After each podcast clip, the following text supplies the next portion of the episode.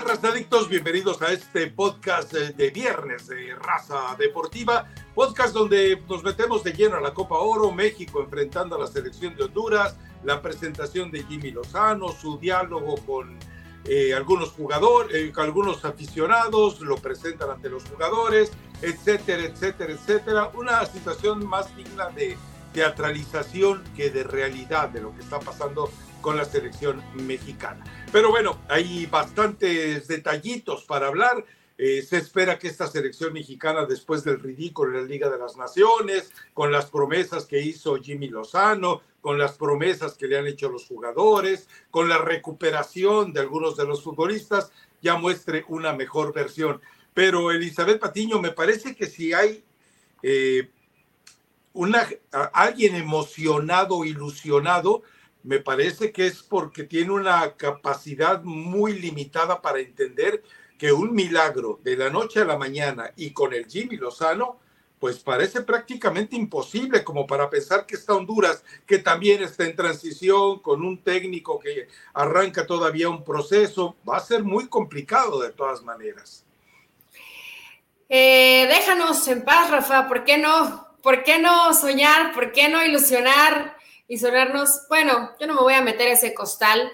Eh, yo pensé que ibas a decir al Jimmy, porque cuando Memo Ochoa da el speech de bienvenida, eh, yo sí lo veía con cara de quédate con la persona que te vea como ve el Jimmy a Memo Ochoa, ¿no? Con esa cara de ilusión, de motivación, de querer que las cosas salgan bien. Y yo estoy segura que Jimmy sí lo va a querer Seguramente también su cuerpo técnico, a los federativos les surge, porque si ya les tocaron el bolsillo, evidentemente eso les duele y mucho, necesitan que se vengan buenos resultados. Pero la materia prima, el futbolista, pues sigue siendo el mismo. Son los mismos con los que vas a contar y lo que, los que lamentablemente para el entrenador hoy en turno, que es el Jimmy Lozano, pues vienen arrastrando fracasos. Eh, mucho, mucho show, show, mucho, eh, sí, redes sociales y emoción. Yo vi, Rafa, nervioso al Jimmy, al menos en ese discurso de bienvenida, gritando, no sabía bien qué hacer con las manos, eh, luego les hace ahí como, ok, y todo eso, sí. Eh, situaciones, bueno, raras que te hacen dudar y te hacen pensar, realmente esto va a funcionar, Vi apatía por parte de ciertos futbolistas, el lenguaje corporal dice mucho, algunos no volteaban a verlo, otros agachando la cabeza, el único que vi que le sonreía era Henry. Y después de este escenario, al parecer, y tú estás ahí muy cerca siguiendo a la selección, ya en el entrenamiento sí se ve una disposición distinta por parte de los jugadores, que aunque no sea por parte de magia, ya desde que el jugador va con buena intención, como debería de ser siempre, como un profesional, dejando todo en los entrenamientos pensando que así los resultados se van a dar, pues ya es un punto, un pequeño punto a favor, es que tampoco podemos ser tan negativos y siempre ver y pensar que todo va a ser terrible. Si el jugador está contento con la situación de Jimmy Lozano, porque no hemos visto cómo va a trabajar Jimmy, Rafa, porque hoy estamos especulando, porque necesitamos ver la presentación de México en Copa Oro para partir de ahí ya poder tener una referencia de qué tantos cambios puede o no haber. Hoy simplemente estaríamos especulando y dejándonos llevar por lo que tenemos en el presente. Pero más allá de eso, el Jimmy Lozano puede que le haya cambiado la cara. Tú has visto los entrenamientos. Hoy a mí me dicen que se trabaja distinto a como lo estaban haciendo con Diego Costa. No. O no. Dino, digo, ahí y te estás rifando la vida para cubrir a la selección mexicana casi literalmente, así que tú puedes ver cosas que nosotros no. A ver, eh, primero lamento que no hayas leído el material, porque si lo hubieras leído no hubieras llegado tan ingenuamente a argumentar esas cosas, pero eh, en, una de las referencias que hacíamos en los textos de ESPN Deportes, eh, porque vamos, yo no me tragué la píldora de lo que vi, o sea, yo lo primero que pregunté cuando abrieron las puertas en el entrenamiento es, ¿y después qué pasó? O sea, la pregunta importante era la que nadie había hecho. Entonces me explicaron, no, bueno, sí, después de que terminó de grabarse el video, un video muy ad hoc para las situaciones, un video al estilo de Chivas TV, un video al estilo de Edgar Martínez, eh, saludos por supuesto. Eh, después de eso vino la encerrona. Después de eso le dicen al que estaba de maestro de ceremonia, no, ya no creo cómo se llama, y algunos otros les dijeron, con permisito, y entonces se vino el agarrón. Entonces sí, eh, el Jimmy se vio muy ridículo gritando. Eh, tú no puedes gritar en un salón de conferencias que acústicamente está preparado para que toda la gente escuche desde el fondo hasta cualquier parte de ese lugar. Y el Jimmy estaba gritando.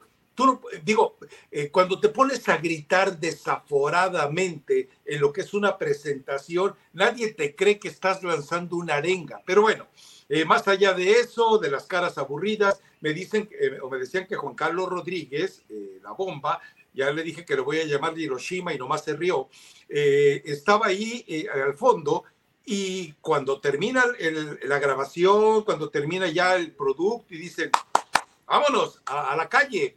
Bueno, en ese momento se queda encerrado el grupo y, y se viene la sacapela. En aquel momento les leyeron la cartilla a los jugadores. Se las leyó Jimmy Lozano, se las leyó Juan Carlos Rodríguez. O sea, les quedó muy en claro que las palabras tersas y tiernas que escucharon de Duilio Davino, que escucharon de Ibar Cisniega, que escucharon de Jimmy Lozano, nada tenían que ver con lo que iba a ocurrir dentro de la selección.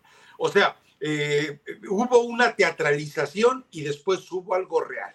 El reality show apareció eh, primero y lo que no apareció fue lo que en verdad ocurrió en esa sesión, donde, insisto, ahí sí se le llevó la cartilla a cada uno de los jugadores. Después, eh, ¿qué ocurre? Bueno, llegan a la, cancha de entrenamiento y sí, es evidente que eh, hay, hay, intensidad porque ya llegan advertidos. O sea, eh, la lectura era muy clara. Ellos echan a Coca, ya no van a echar a Jimmy Lozano. Y el hecho de que por primera vez se presentara Juan Carlos Rodríguez al entrenamiento, ya cuando los medios teníamos que abandonar la zona, por eso mismo, Eli, eh, yo entendí después, normalmente te dejan entrar 15 minutos, se alargan a 20 y órale, fue un placer tenerlos aquí.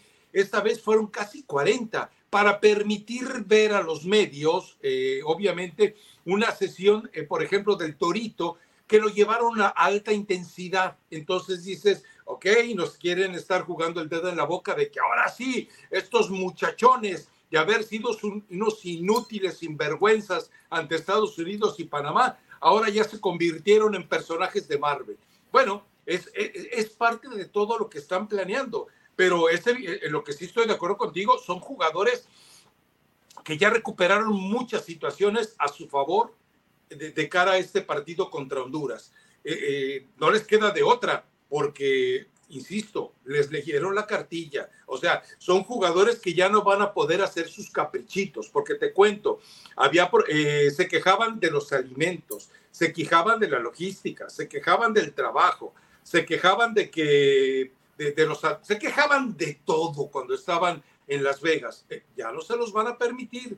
Hoy, hoy, hoy, es probable que se vayan todos, pero que no se vaya el Jimmy Lozano. Más adelante te platico porque eh, metiéndome en, otras cosas, averigüé la versión, yo no me la creo toda, pero averigüé la versión que da la federación de, de que la salida de Diego Coca estaba pactada desde el jueves y que el viernes, cuando ordenan hacer todo lo que se vino después, alguien le pregunta a Juan Carlos Rodríguez, ¿y si Panamá gana 7-0? Digo, ¿y si México le gana a Panamá 7-0?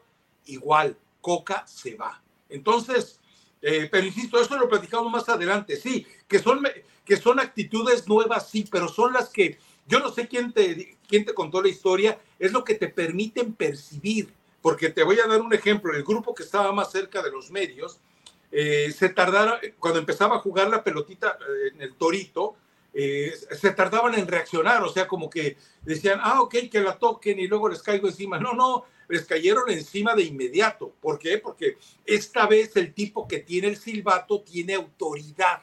Coca no tenía autoridad. El único que le podía dar autoridad era el Aragorri, que quedó totalmente eh, cuestionado y sobajado públicamente con la presencia de Bragarnik, porque resulta que él invitó a Bragarnik al palco de honor. Dios mío, ¿dónde se ha permitido eso?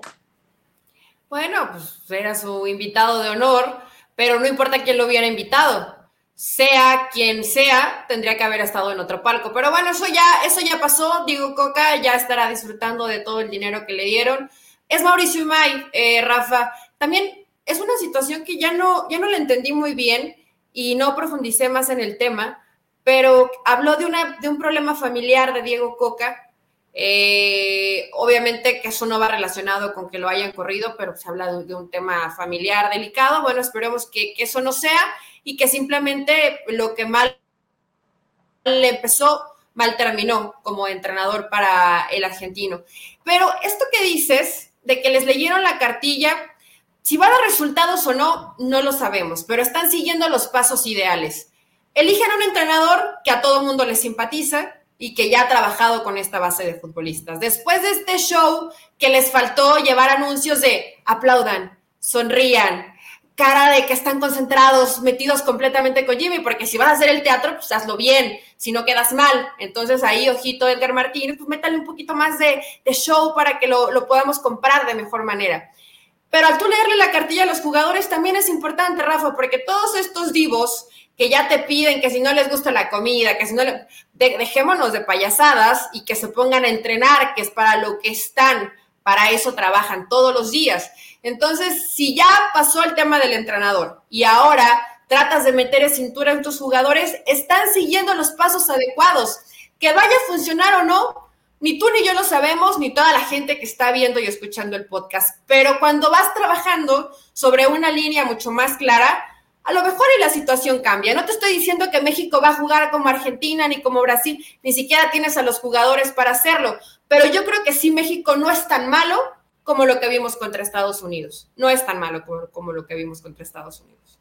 No, pero es que, es que tú eh, los felicitas porque siguen los pasos. Son pasos lógicos, Eli, es decir, es simplemente. Sí, son lógicos, pero habitualmente no los hacen, Rafa. Restablecer el orden. Bueno, lo que pasa es que acuérdate que con Tata Martino no había quien les pegara un grito. John de Luisa, pobrecito. Con Juan Carlos Osorio, ¿quién les pegaba el grito? Gerardo Torrado, pobrecito. Eh, entonces, eh, hoy ya cambió la situación cuando eh, llega Rodríguez y de repente, pues sí, les pega, les pega un santo jalón de orejas. Y la verdad es que esto puede ayudar.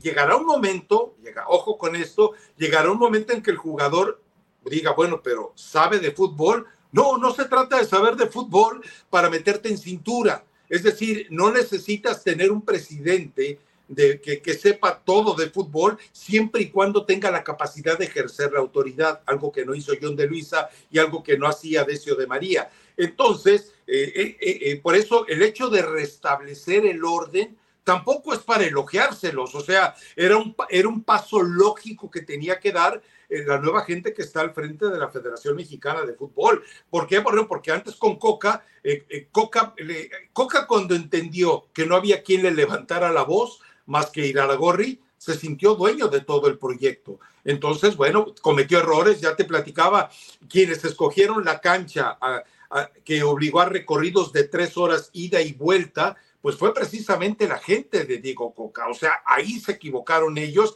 porque resulta, no sé si habrán ido un fin de semana, han de haber ido un domingo a las seis de la mañana, de haber dicho, ¿cuánto hacemos? 20 minutos perfecto, sí, pero a la hora que salían y regresaban, era, y el tráfico de Houston, detalles. El tráfico de Houston es de cuidado, además la gente en Houston como maneja, Dios mío. Entonces todas esas cosas se terminaron revirtiéndose. No, yo creo que, a ver, eh, curiosamente, Edson Álvarez ya se curó. Yo lo vi, el, día que abrieron el entrenamiento, yo lo vi cojeando. Eh, andaba cojeando casi, casi como yo. Dije, mm, compañero de desgracia. Pero resulta que ya hoy la, la selección sube un video rematando a gol. En Machín está listo. ¡Wow! Pues ojalá que se dedique a jugar al fútbol, porque recuerden algo, los, los, jugadores de Honduras siempre han tenido esa especial capacidad para sacar de quicio al jugador mexicano. Bueno, recordemos cómo los hicieron llorar a los del América. ¿Quién fue el Motagua o el Olimpia? Aquel que en la Conca Champions le surtió pero patadas de lo lindo y empezaron a lloriquear los americanistas. Oh, ¿por qué nos tratan así? Bueno, pues los hondureños igual van a tratar a la selección de esa manera y me parece perfecto. Ahora, sigo con mis sospechas. Después de todo esto que he estado viendo, a mí me queda muy claro que si la CONCACAF tiene que llevar de la oreja o de la mano a la selección a la final, la va a llevar a la final. ¿Por qué? Bueno, pues porque financieramente le, conviene. Eh, la prueba está esa, o sea, Estados Unidos puede jugar con el equipo B a nadie le importa, ni a la CONCACAF, pero a México le exigen que vaya con los monigotes triple A, eh, por lo menos para ver si puedes hacer algo, ¿no? Y vamos a ver, para mí es más importante que ver el funcionamiento de la selección, el funcionamiento de la gente en la tribuna ver si la gente ya los perdonó, ver si fue embaucada y engatusada, ver si fue tan pobre de criterio que le tiraron eh, un pellejo con esa teatralización de la presentación del Jimmy, se lo tragaron y regresan a los estadios. Eso, o sea, el que México gane en la tribuna le importa a la CONCACAF más a que gane en la cancha. Y eso lo tenemos muy claro. En la cancha lo resuelve con árbitros, en la tribuna no lo resuelve con nadie. ¿Y tú cómo lo ves, Rafa? O sea, si sientes que la gente nuevamente está creyendo, puede que le interese ver a esta selección mexicana, puede que le interese que obviamente México, pues hoy, más allá de todos los antecedentes y todo lo previo a esto, pues tendría la obligación, aunque los rivales hoy a ninguno es sencillo, la fase, la primera fase parece más o menos a modo, después tirar enfrentando probablemente a rivales que te puedan exigir un poco más, pero al llevar a tu selección protagonista o, la que la mayoría de los jugadores son habitualmente titulares. No lo hace Estados Unidos, no lo hace Canadá, no les interesa y, y está bien que hayan tomado esa decisión. Pues México hoy tendría la obligación.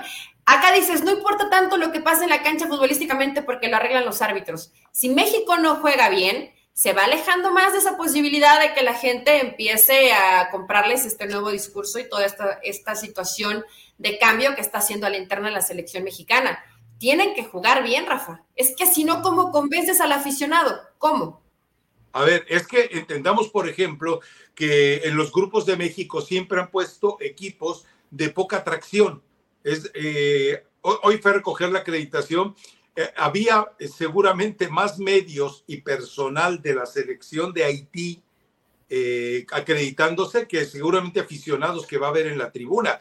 Y, lo que pasa es que la, la, CONCACAF dice, a ver, armo un grupo que por sí solo te jale gente, metro, meto partidos en los que están centroamericanos, Estados Unidos, y acá voy con México y el resto, a ver, ¿cuántos cataríes pueden puede haber viviendo en Estados Unidos. ¿Cuántos haitianos? Bueno, sí, algunos, pero en el este del país, no en el centro ni, ni, en la costa oeste. Y bueno, hondureños sí hay por todos lados. A mí no se me olvidó una vez que en el estadio de los gigantes había más hondureños que mexicanos ahí. Pero, eh, a ver, en la, en, la llegada había ocho, ocho mexicanos, ocho mexicanos. Ayer, antier me parece que eran como diez, cuando mucho, doce. Es decir, eh, aquellas multitudes eh, que buscaban eh, la, firma de los no, no, se acabó ya. normalmente no solo bloqueaban el hotel, te decían, está hospedado aquí, usted que quiera que viene. No, no, no, ahora los dejan ahí pasearse libremente por el lobby. entonces, esto quiere decir que ya ni siquiera hay esa posibilidad del acercamiento. Desconozco, o sea, la venta de boletos, lo único que me dijeron es que va bastante bien. Bueno, recordemos que así dijeron del partido del tercer lugar y a final de cuentas ya vimos lo que pasó, ¿no? Había más gente devolviendo boletos que comprando boletos. Y por otro lado, bueno, eh, eh, es que es difícil leer eh, la mentalidad del mexicano. De repente va a decir, ¿sabes qué? Sí voy porque va el Jimmy, sí voy porque ahora sí le escalaron las orejas, sí voy porque con él todo va a cambiar, sí voy porque ya se fue el argentino, Coca decía que por la nacionalidad lo, lo detestaban, pero eh, yo, yo creo que sí hay que poner mucha atención en cómo reacciona la gente dentro del estadio. Y bueno, van a seguir con el protocolo, el protocolo ahí va a estar, no vayan a gritar. Vamos a ver si la CONCACAF aquí se pone un poquito más enérgica que lo que se puso en el Panamá, México, eh, y en el México, Estados Unidos, en, Las Vegas. Vamos a ver, vamos a ver, porque también si empiezas a, si empiezas a generar castigos limpiando la tribuna por el grito, la gente también dice, ah, no me vas a dejar ser, ser como yo soy, pues no voy. Y yo no sé hoy la CONCACAF, yo creo que sí está más pendiente del taquillaje que de los gritos. Al final, si hay una entrada importante y vuelve la afición a, de esta forma, tratar de reclamar lo que no le está gustando, que de ninguna, de ninguna manera es correcto, pero así lo han tomado ellos como, como una porra de protesta cuando algo no les gusta, eh, pues tendrán que hacer y llevar a cabo los, los protocolos necesarios que ya todos nosotros los conocemos.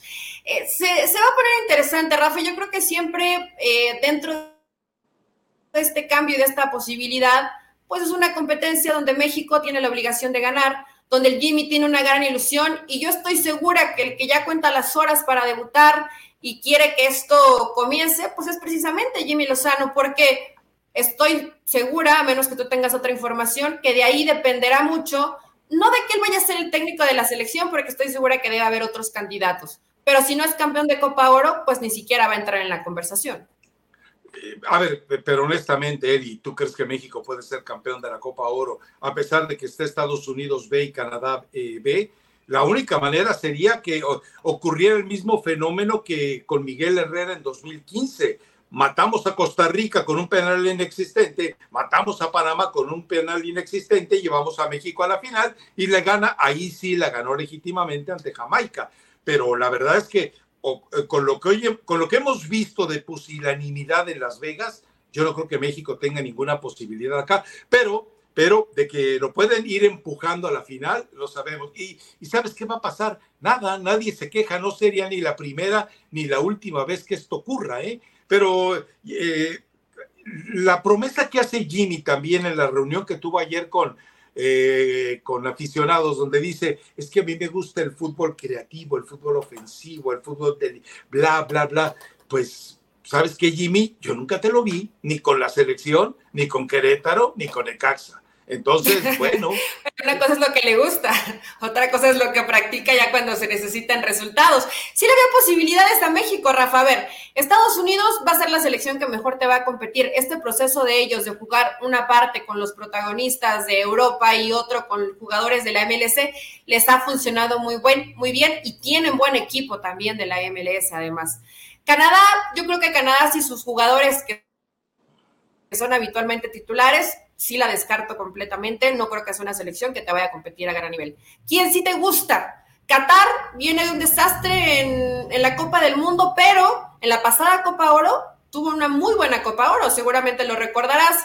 Panamá seguramente será una selección que te pueda dar complicaciones. En Honduras han tenido más que cambio de técnico, que si se queda la Barbie, que si no se queda, hay una fiesta muy parecida a lo que está pasando con México también en Honduras. Entonces, pues no quiero empezar a menospreciar ni a demeritar ni a decir, bueno, si gana México es porque todo está mal, pero el escenario pues sí te pinta, te pinta bonito para que México con un fútbol de regular, rozando lo bueno, pues pueda competir para ser campeón de la Copa de Oro, Rafa. Pueda competir. Pues, a ver, eh, finalmente, si los, los jugadores de México tienen calidad, o sea, futbolísticamente son buenos, son aceptables, son, son competitivos.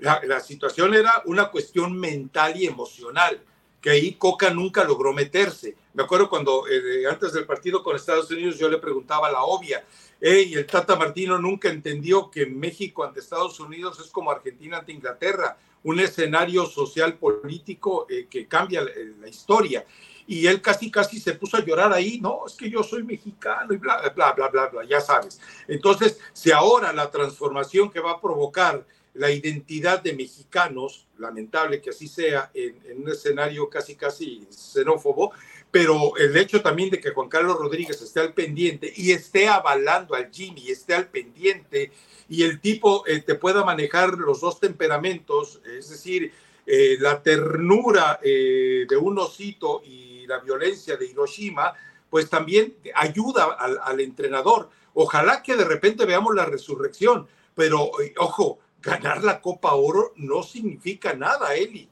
Es decir, ganar la Copa Oro con todos los parámetros que diste los demás equipos no significa nada. O sea, ganaste. No, no significa nada ganarla, pero significa todo perderla, Rafa.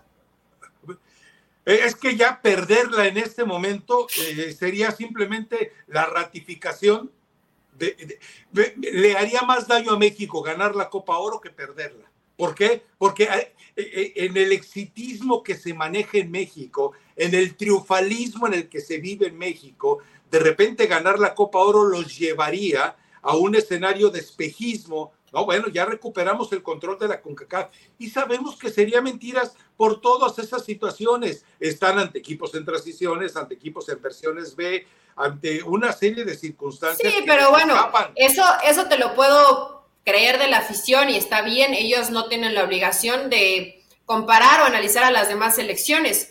Pero si gana la Copa Oro México, yo entiendo que Juan Carlos Rodríguez y la persona que llegue a ocupar el puesto de Ares de Parga y Julio Davino, etcétera, sí sabrán evaluar de qué forma medir si México fracasa o México triunfa dentro de la Copa Oro. Ni vas a ser el mejor, y sales un poco de esa zona de, ser los peores, en eso sí te ayuda. A ver, Rafa, México no va a tener pruebas para ver realmente su nivel hasta la Copa América en el 2024, ¿eh? Esto es un espejismo Y, todo el demás escenario que se venga enfrente antes de la Copa América va a ser espejismo y tu realidad te va a aterrizar y a lo mejor te va a salpicar en la cara hasta el 2024. Entonces, esto simplemente es para dar un, un poquito de tranquilidad también para trabajar en el proceso y, la elección del entrenador y ver si se queda o no se queda Jimmy, y ver qué futbolistas a lo mejor van a seguir en las convocatorias. Para eso sí te sirve esta Copa Oro, Rafa. No, es que entiende algo, Eli. E, ese, ese, ese terreno de complacencia, ese, ese terreno de arrullar, de paternalismo hacia No, bueno, es que tú no quieres nada, entonces que no jueguen. Que no eh, jueguen y ya, ya, ya está, ya está todo derrotado, ya está todo ensuciado, ya todo está lleno de fango. ¿Ya para qué? Pues, tienen que, participar, tienen que intentar competir de la mejor manera. estoy de acuerdo que participen y compitan, pero es decir, el escenario en el que tú te pones de que eh, qué bueno que ganen, porque no, no, no, o sea. Yo no dije qué bueno que ganen. De esa forma van a analizar Juan Carlos Rodríguez y compañía. No, no, no, no, no, eh, o sea, tú dijiste que eso ayuda.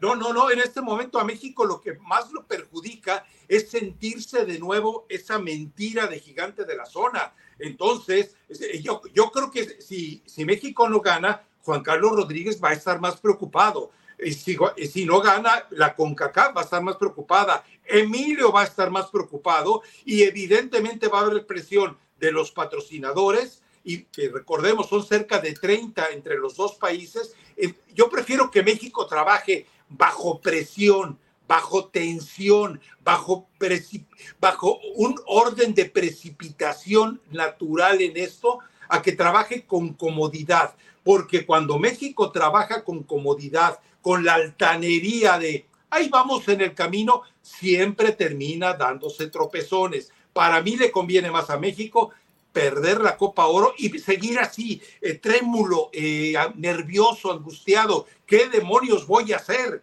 porque si el jugador llega en la siguiente convocatoria para los amistosos de septiembre, octubre y noviembre y dice, ya ganamos la Copa Oro, ¿cuál es? Digo, tú, Eri, me extraña si tú conoces el cinismo del jugador mexicano, conoces el cinismo del directivo mexicano, el cinismo de los entrenadores. Mi óptica México ya tocó fondo contra Estados Unidos.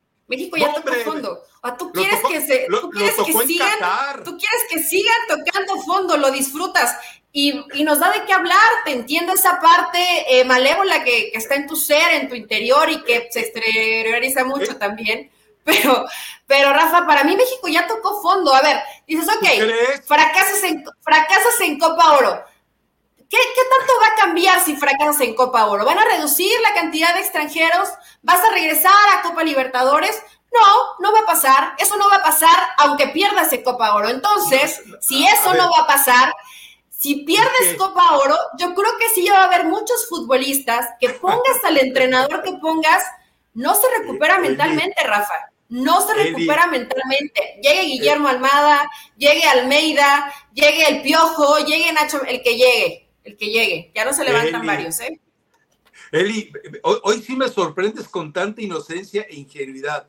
el futbolista mexicano pierde la Copa Oro y se va tranquilo a su casa. México pierde la Copa Oro y el futbolista dice, no le hace, yo juego en Países Bajos, no le hace, yo juego en Italia, no le hace, yo juego en el América. Y tantos años y me sales hoy con la ingenuidad de decir que el futbolista mexicano se va a ver trastornado mentalmente por perder una bucrosa Copa Oro, por favor. A ver, Rafa, la selección mexicana siempre tiene repercusión en su rendimiento. Y podemos decir nombres después de todo lo que pasó en Qatar, ¿eh? Contéstame esto, ¿cuántas copas oro de las últimas que se han jugado las ha ganado México?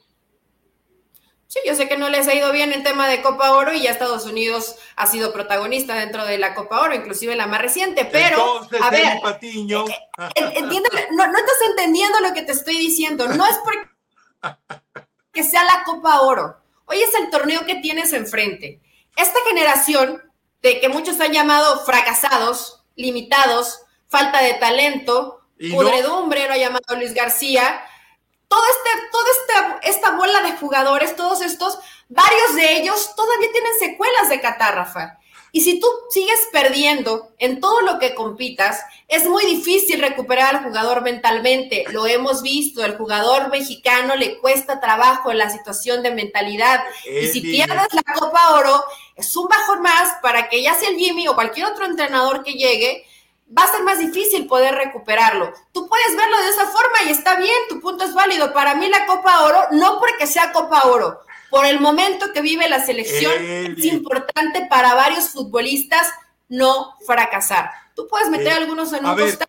yo no veo en ese costal a Sánchez, yo no veo en ese costal a Chávez, yo no veo en ese costal a Johan Vázquez. Hay tres jugadores a los que no los veo ahí, ¿eh? eh, eh Eli, ¿sabes qué? Eh, sí te hace falta acercarte a este tipo de coberturas porque lo que hoy me dices de Luis Chávez, el chiquito Sánchez sí lo pongo aparte, eh, en lo que me dices de Johan Vázquez, o sea, Johan Vázquez lagrimeando, es que a nosotros los de Europa nos deberían de dar prioridad sobre los mexicanos, gánatele en la cancha, güey. Y luego viene, no, Eli, te hace falta, ahora sí que te hace falta. pero si ves que está Reyes, y ves que está Montes y ves que está Guzmán y dan la actuación que dan, pues a mí también me dolería. O sea, dice, no, no, no puedo ser tan malo para estar mejor que cualquiera de estos. ¿Viste a Johan Vázquez en, los, en estos partidos? ¿Qué te pareció? No le fue bien, pero a ninguno. ¿A quién salvas? Ah, es que ah, salvas. O sea, no es culpa de Johan Vázquez, ¿o sí? Me estás dando la razón. O sea, no, eh, eh, eh, a ver, entiende. En ocasión no te estoy dando la razón, Rafa. No, yo creo que saca. Tiene razón. Yo no tengo la cercanía que tú tienes y a lo mejor no puedo palpar lo que a algunos jugadores les vale absolutamente un cacahuate. Te lo acepto. Pero no creo que todos estén en la misma, ¿eh? No creo que todos. Eddie, en algo coincidimos cuando vimos a los jugadores salir del partido con Estados Unidos. Y, te digo, ahí te hace falta box, ver más box. Y, y nos preguntamos Oye, ¿y estos güeyes de qué se ríen? Si les acaban de poner una santa trapeada, si los acaban de humillar, ¿de qué se ríen? Pues ellos salían risa y risa como si no hubiera pasado nada. Me recordó eh, eh, después de que quien fue, eliminan a México, Estados Unidos elimina a México en Corea, Japón, y resulta que yo veo a Luis Hernández muerto de la risa, salí y digo, pues sí, esta momia la trajeron nada más para que tuviera su despedida. Así fue la imagen, Eli. O sea, dices, pero ¿de qué te ríes? Ahora, eh, eh, hay algo que tienes que entender. Cuando tú tienes un grupo de jugadores asustadizos, eh, medrosos, cuando tienes un grupo de jugadores que son más capaces de abrazar la derrota que levantarse de ella, lo cual confirma el diagnóstico de Octavio Paz, bueno, pues entonces, ¿sabes qué? Deshazte de esta generación, busca. yo creo que eso le va a ayudar mucho a la federación. Pero ¿en dónde, Rafa? ¿En dónde vas a buscar? ¿En la selección que acaba de ser goleada contra eh, Panamá? esto le va a servir a, la gente de la federación a descubrir los que tienen temperamento para seguir. Por eso sobrevive Guillermo Ochoa. Eh, y, lo hemos platicado, el, machín que, lo vemos jugar en Países Bajos y dices tú, qué buen futbolista es este, caramba. Y aquí ya lo viste, te lo confirmó, es un neandertal, es un cavernícola que llega a disparar eh, golpes eh, prácticamente prohibidos. Entonces, Eh, si, estos, si estos tipos no te sirven, deshástelos, deshazte de ellos. a ver, yo te pregunto entonces, ¿qué prefieres? ¿Seguir con la legión de pusilánimes o intentar con caras nuevas. Que, porque a final de cuentas, los pusilánimes y las caras nuevas, que todavía puedes ir cincelando su temperamento, te van a dejar los mismos resultados. Yo prefiero perder y, y adiestrar a alguien con futuro que cargar a personajes como estos que ya están acostumbrados al fracaso como parte de su pasado. Es mi punto de vista. No, es más, México no tiene ni con qué si diera de baja a todos estos que están participando. ¡Qué bueno! participar, Rafa, no tiene. ¡Qué bueno! tendría la forma y así no, o sea, tú, tú barras totalmente una, en ninguna generación, eh, generación de ninguna selección del mundo hacen un cambio de todos los jugadores, ¿eh? Vas cambiando. poco, por, eso que te ayudará a saber escoger. Hoy no estás salvando a nadie de la selección podrás identificar quiénes te sirven, podrás identificar quiénes no te sirven, podrás decir, ¿sabes qué? te doy el caso de Antuna, un, tipo que nadie da un peso por él, pero es el único que yo he visto en la cancha decir, entrégame la pelota y va y mete la pierna. Y dices tú, ¿por qué? Como dice Cabral, ¿por qué Dios de Dios sombrero que no tiene cabeza? Pues ese es Antuna. Yo, ahora, ¿vas a tener 11 Antunas equivocados? No, tampoco tienes que buscar 11 Antunas eh, que, realmente respeten aquello. A ver, lo que pasa es que también el futbolista mexicano ya no vamos a encontrar aquellos que sí salían y se partían el alma. Digo, pues como dijo Cuauhtémoc Blanco, a nosotros nos dolía perder. Estos no, estos salen, pero como si no hubiera pasado nada. Pero ¿por qué no, Rafa? O sea, yo no puedo creer que en un grupo de 50 eh, futbolistas, no, no, son todos los que están hoy, pero los que han pasado, ido y venido de, una, de diferentes convocatorias, en diferentes procesos. En verdad, debe ser preocupante que no hay líderes, que por eso sigue sobreviviendo Memo Ochoa, que por eso sigue el único que da la cara. ¿Los líderes nacen o se hacen? Yo creo que nacen, pero también parte de que el jugador tenga un poquito de intención en la cancha, que le duela, que le arda realmente, que le puedan pasar por arriba. Me estás dando es lo que transmite el entrenador hacia el equipo. Y no ha habido uno que pueda hacerlo. No ha habido uno que pueda hacerlo. Yo no creo que todos... No, no pasa nada si no tienes ese liderazgo y si no eres un cotemo blanco, si, pon, el, pon el nombre que tú quieras. Pero pero ¿quién, quién alguien tiene que levantar la mano y decir, bueno, yo voy a ser el que los voy a seguir. Yo no creo que a Edson Álvarez le dé igual perder o ganar, y es un tipo que a mí me parece que podría tomar la batuta de líder, pero cuando llega a la selección se vuelve un ridículo ah. ¿Por qué pasa ah. eso? ¿Por qué pasa eso? Tú debes a ver, hoy te sientes que tienes la explicación de todo. Explícame por qué pasa eso. ¿A Edson no le importa perder? ¿A Edson le, le vale hacer un ridículo en la cancha? Yo no creo. Es que si tengo que explicártelo, entonces tendría que llevarte prácticamente a los párvulos de este negocio. A ver, ¿por qué Edson Álvarez reacciona así? Porque se, eh, eh, el mexicano camaleónicamente se adapta con, con, toda facilidad, vive un fenómeno de metamorfosis hacia su entorno. Si llega eh, Edson Álvarez y ve que todos viven un estado de pusilanimidad, ¿Tú crees que Edson Álvarez con esa actitud hubiera retenido el puesto en el Ajax? No, allá hay exigencia. Acá, ¿quién le exige? Ahora, eh, yo te recuerdo que se acabó la generación cuando eh, todavía con Osorio estaba guardado vigente, todavía con Osorio por lo menos había cierto peso hasta antes de la Copa del Mundo por parte de, de Rafa Márquez y estaban todavía jugadores que por lo menos se atrevían a alzar la voz. Hoy, hoy dime quién se atreve a alzar la voz. Ahora, si el entrenador debe asumir ese liderazgo cuando el jugador falla, sí, totalmente de acuerdo. A veces el entrenador debe ser el líder y tenemos el pasaje de Osorio. Osorio les dice antes del partido de Brasil, están preparados para jugar el partido de su vida y se quedaron callados. No solo culpa del jugador que se acobardó, es culpa del entrenador que en ese momento que se quedan callados dice, pues levanta tú la voz, dales la energía que no tienen. Entonces, yo eso no lo veo en estos jugadores, la verdad. O sea, yo veo a Luis Romo que tiene mucha calidad. O sea, yo lo he visto en los partidos de manera aislada y dices, es que este tipo tiene fútbol, pero no hay nadie que se mete en la cabecita y le diga, oye muchacho, eres, eres jugador de exportación, ¿por qué no quieres irte a Europa? Luis Chávez, Luis Chávez lo vimos en dos partidos de la Copa del Mundo y dices, esta bestia no puede quedarse en México. Y después, en Pachuca alguien lo vio, nadie lo volvió a ver. Esto nos lleva, insisto, a ese escenario de que el jugador mexicano no siente esa necesidad violenta de ganar. Octavio Paz lo dijo hace 60 años y no se ha equivocado, Eli. Pues entonces están en el lugar incorrecto, ¿no? Si tú estás en un deporte y no sientes la necesidad te lo acabo de decir. No, y no a eso se dedican, Rafa. Deben de tenerlo. Deben de tenerlo y debe haber alguien, algo, alguna situación que lo despierte, porque a eso se dedican. Y por más que tú, tú me dices esa versión y está bien, es válida y estás cubriendo a la selección, yo tal vez no siempre cubriendo, pero he vivido toda, eh, así que toda mi vida dentro del tema fútbol y yo sí he visto en ciertos futbolistas que sí necesitan a alguien que les encienda esa chispita. La tienen ahí, la mayoría pagada, puede ser la mayoría pagada, pero sí necesitan a alguien que los haga despertar, que les dé la confianza, que crea en ellos y que ellos evidentemente respondan futbolísticamente.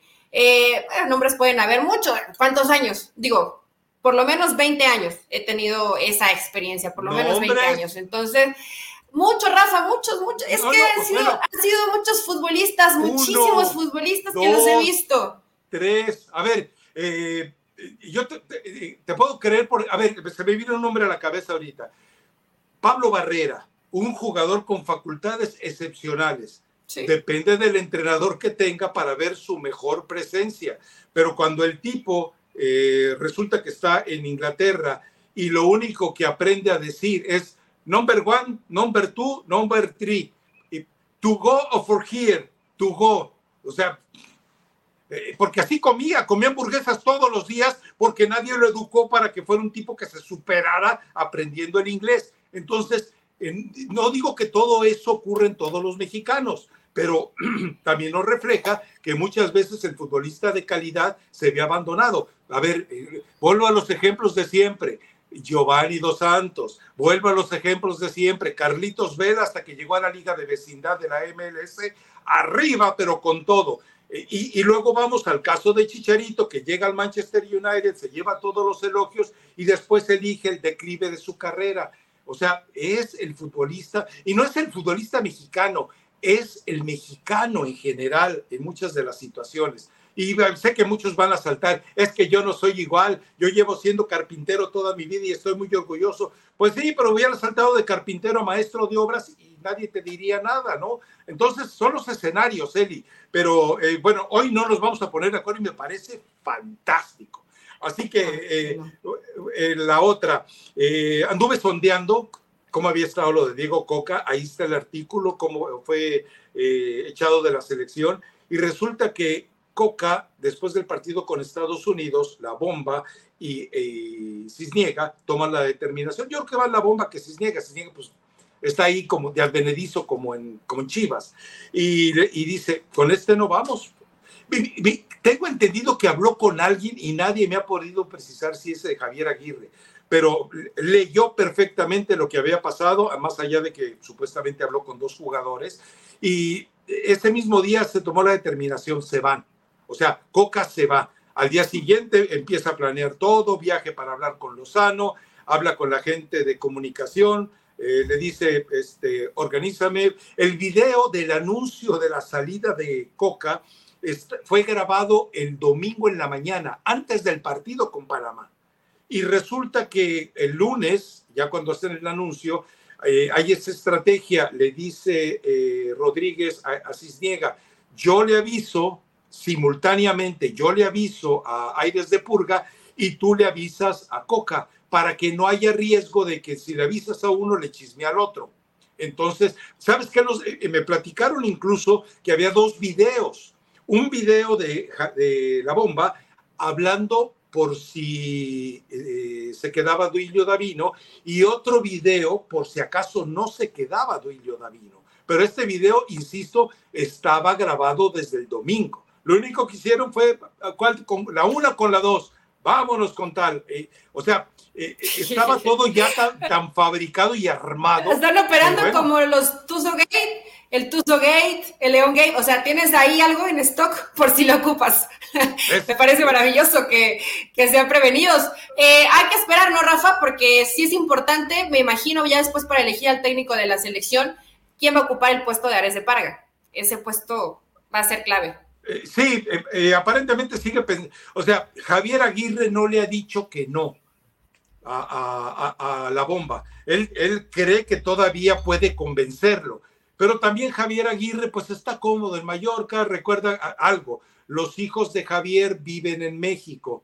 Entonces, esto permitiría también que tanto él como Silvia decidan regresar a México. Lo de Mallorca no sería problema, pero Javier quiere entender claramente qué es lo que, lo que se propone y no quería ensuciar el cambio que querían hacer para esta, esta Copa Oro. O sea, que lo que es un hecho es que el Jimmy no se queda aunque gane la Copa Oro aunque gane, guste y golee eh, en toda la Copa Oro, no se queda, porque todo el mundo sabe que la Copa del Mundo son palabras mayores.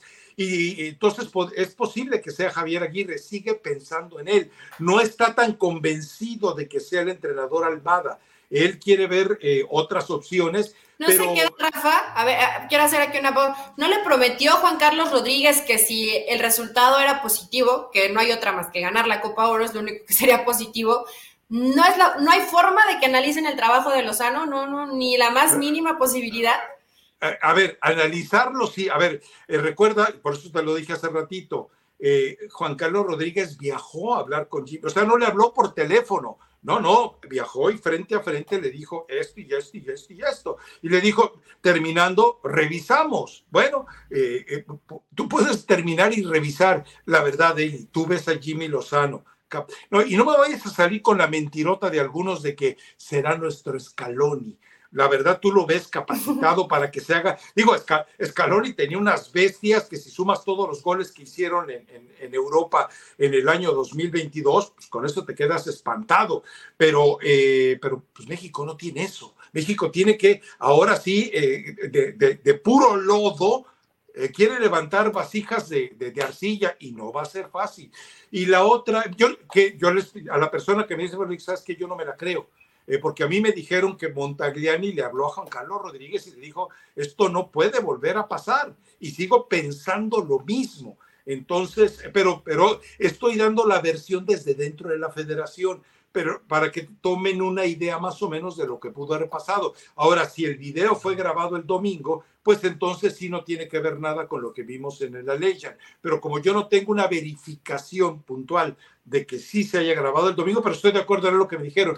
¿Tú crees que un, eh, un video de ese tipo se va a fabricar eh, en apenas unas horas de la mañana del lunes? Ahí estoy de acuerdo en que no, pero pudo haberse empezado a fabricar desde el, desde el mismo domingo y tenerlo ya listo para el lunes. Pero bueno, eh, lo único que queda aquí sí claro es que con la llegada de Rodríguez algunas cosas han cambiado y sobre todo algo, total libertad. A mí me dicen que ni siquiera lo consultó con, con eh, Azcárraga, pero también hay gente que me dice, nomás le avisó, le dijo, eh, oye Emilio, voy a hacer esto y esto y esto. Venga, haz lo que tú quieras. ¿Por qué? Porque también eh, recuerda que todos tienen un enemigo común que ya quedó por los suelos, Iraragorri. O sea, lo habíamos platicado tantas veces. Emilio le dijo. Pero, pero sí. Llévate Pero dice que él, que él votó por Nacho Ambriz. Imagínate. Ah, sí lo viste, ¿no? No, no, no, no lo igual Sí, igual sí, igual sí, porque eso lo puso David, que tuvo, dice que tuvo acceso al WhatsApp y vio. Para empezar, qué patético que la votación se haya dado por WhatsApp, pero bueno, creamos que se dio por WhatsApp, que el voto legítimo de Aragorri fue por Nacho Ambriz. Creyendo esta versión, probablemente una, hubo una primera votación donde estaba Almada y Nacho. Eh, Iragorri no iba a votar por nada que tuviera que ver con Grupo Pachuca y después ya impuso a, Diego Coca. Pero eso dice David Faitelson, Rafa, que él vio, o sea, él vio el WhatsApp donde Alejandro Aragorri dijo, yo quiero a Nacho Ambriz, yo quiero a Nacho Ambriz. ¿Cuál, David? Faitelson. Pues por ahí hubieras empezado, Eli, para desautorizarte totalmente. A ver, eh, yo, yo tengo dos teléfonos, todos los directivos tienen dos teléfonos.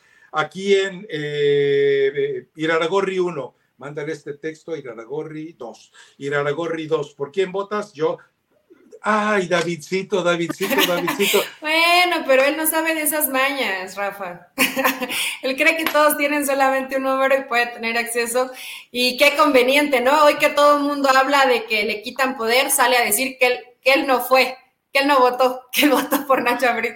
A quien quieran engañar, ¿no? Es, es absurdo que se den este tipo de, de informaciones y más después de todo lo que, lo que está pasando. Eh, pues, ¿qué más, ¿qué más te quedó que no nos hayas platicado? Creo que ya fue como un de todito. No. A lo mejor el once inicial, ¿no? Que no, yo, yo tenía la duda si iba a arrancar con Edson Álvarez o con Romo, pero lo de hecho lo siguen evaluando. Me imagino que si no está al 100 físicamente, va a arrancar con Romo, ¿no? Eh, la forma en la que está el video de hoy de Edson Álvarez en la práctica no nos permitieron entrar ni siquiera observar.